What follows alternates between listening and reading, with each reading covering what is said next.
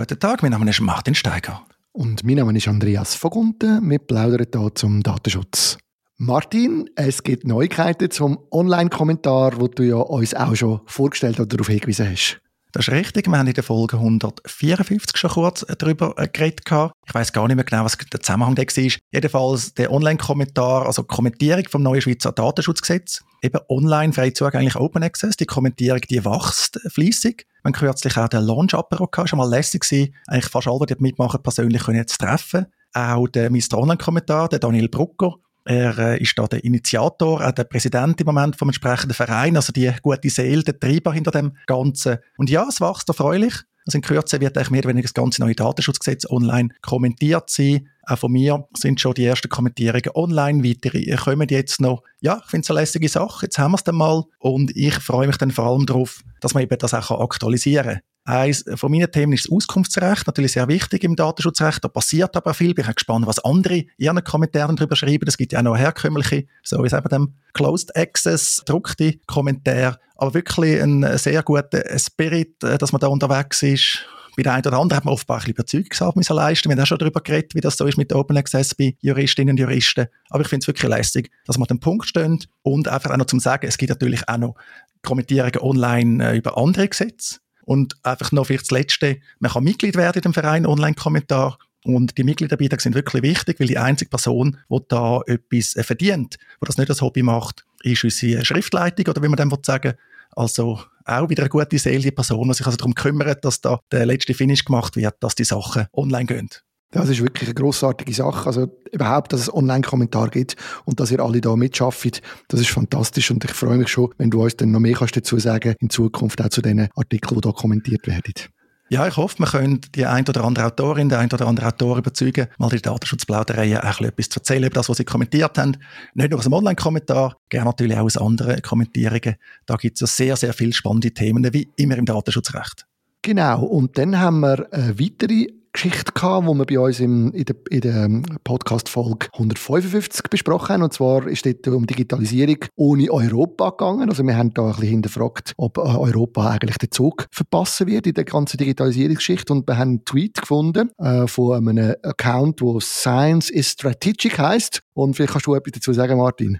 Ja, das ist sehr interessant. Das ist ein ganzer äh, Twitter-Thread oder X oder X, wie die Plattform jetzt heißt sage immer, es erinnert immer so ein bisschen an eine billige Online-Porno-Plattform, so vom Namen her. Aber da äh, gibt es nach wie vor sehr gute Inhalte und auch da wird eigentlich schön mit äh, Fakten gezeigt, wie Europa brutal im Rückstand ist mit der Digitalisierung, mit Technologien. Und es wird eben auch aufgezeigt, dass das die Stärken, die wir haben in Europa, natürlich akut gefördert. Also wir haben ja noch viel solche Oldschool-Industrie, die ist natürlich auch gefördert, wenn es bei der Technologie nicht vorwärts geht. Also Automobilindustrie ist ein Beispiel.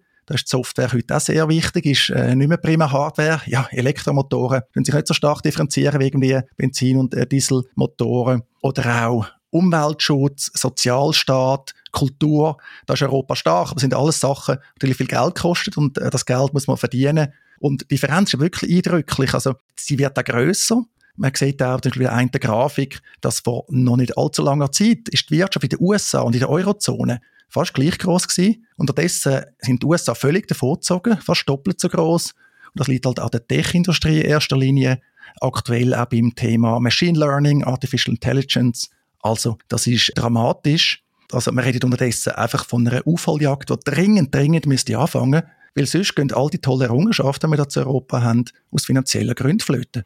Absolut. Und vielleicht noch zu erwähnen ist, man sieht nicht nur beim Kapital, also bei den privaten Investitionen, wie groß das der Gap mittlerweile ist, wie, wie viel Geld das investiert wird, wie viele Firmen das gibt, die eine gewisse Marktkapitalisierung erreichen in dem Tech-Bereich, sondern wir sehen es auch bei den öffentlichen Ausgaben, wie viel Forschung wird, wie viel wird in die Forschung investiert, was wird aus diesen Forschungsmitteln gemacht. Also wir sind wirklich auf allen Ebenen, was Digitalisierung betrifft, sind wir hinten an, außer vielleicht beim Regulieren ja, beim Regulieren und eben bei den Basics, also auch Bildung, oder, haben wir ein Problem dort, also eigentlich allen Ecken und Enden haben wir ein Problem.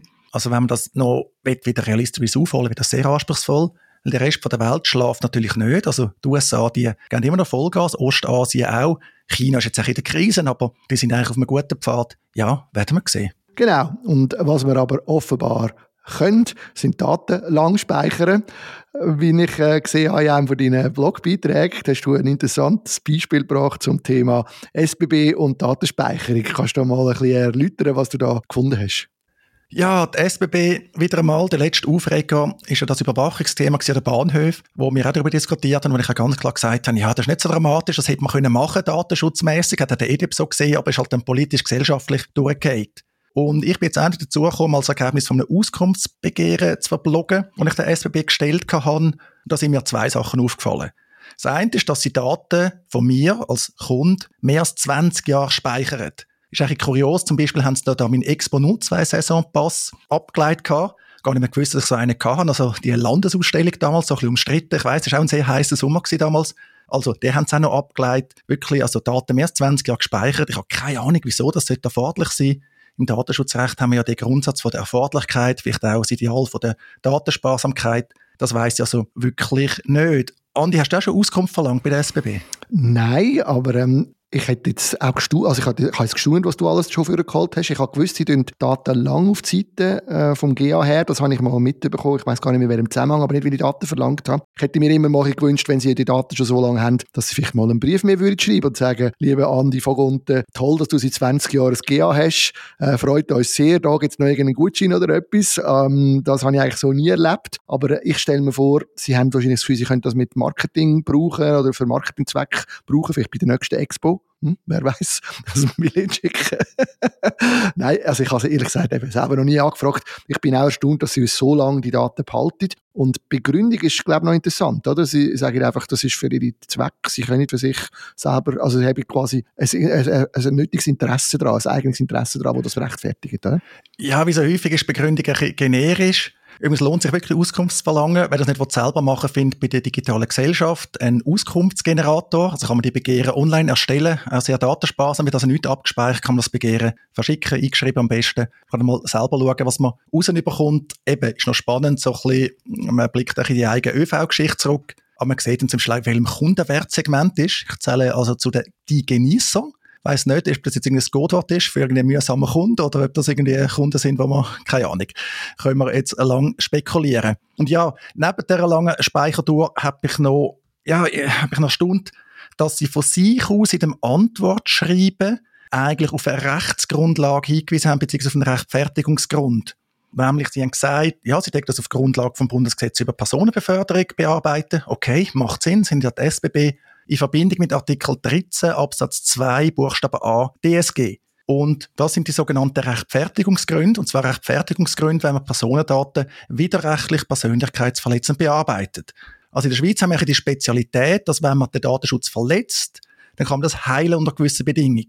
Eine mögliche Bedingung ist die Einwilligung von der betroffenen Person und eine andere ist das überwiegende private Interesse vom Verantwortlichen, in dem Fall von der SBB. Da haben sie gesagt, ja, wir rechtfertigen das eben im Interesse vom Abschluss oder der Abwicklung vom Vertrag. Was da genau Persönlichkeitsverletzung ist, wo widerrechtlich ist, was sie mit rechtfertigen, haben sie nicht gesagt. Da kann man jetzt spekulieren. Eben allenfalls ist die überlang Speichertour, kann etwas anderes sein. Ich habe jetzt auch wieder Zeit und Lust nachzuhaken eben, könnt gerne andere Auskunft äh, verlangen und da dranbleiben. In der Schweiz sind ja fast alle zwangsläufig Kundinnen oder Kunden von der SBB. Weißt du, sind dort auch Daten von den anderen ähm, ÖV-Betreibern? Du bist ja sicher mit dem GA oder mit ihnen, äh, vielleicht auch äh, Interaktionen gehabt mit der BLS oder so. Sind die dort auch um? Das ist, ist ja als Schweizer ÖV-Nutzer nie so richtig klar. Weißt du, es gibt ja eigentlich die SBB, wo uns die App und alles gibt, aber wir haben dann unzählige private Bahnen eigentlich, die da in dem Verband für öffentliche Verkehrsmittel zusammen sind. Aber wie die Daten austauscht? Weißt du das? Also wer die Daten austauscht, das gibt es ja die Allianz für den Swisspass, das war aber nur für die SBB, gewesen, wo ich Auskunft äh, mhm. verlangt habe. Mhm. Also man könnte auch noch an anderen Orten anklopfen, auch dort noch schauen, ob man Daten überkommt. Eben, du sagst richtig, der öffentliche Verkehr sind halt SBB ja sehr stark, also mit Abstand äh, die stärkste Anbieterin, eben auch ein Staatsbetrieb, letztlich häufig auch ein Monopolbetrieb, aber da ist auch noch andersrum.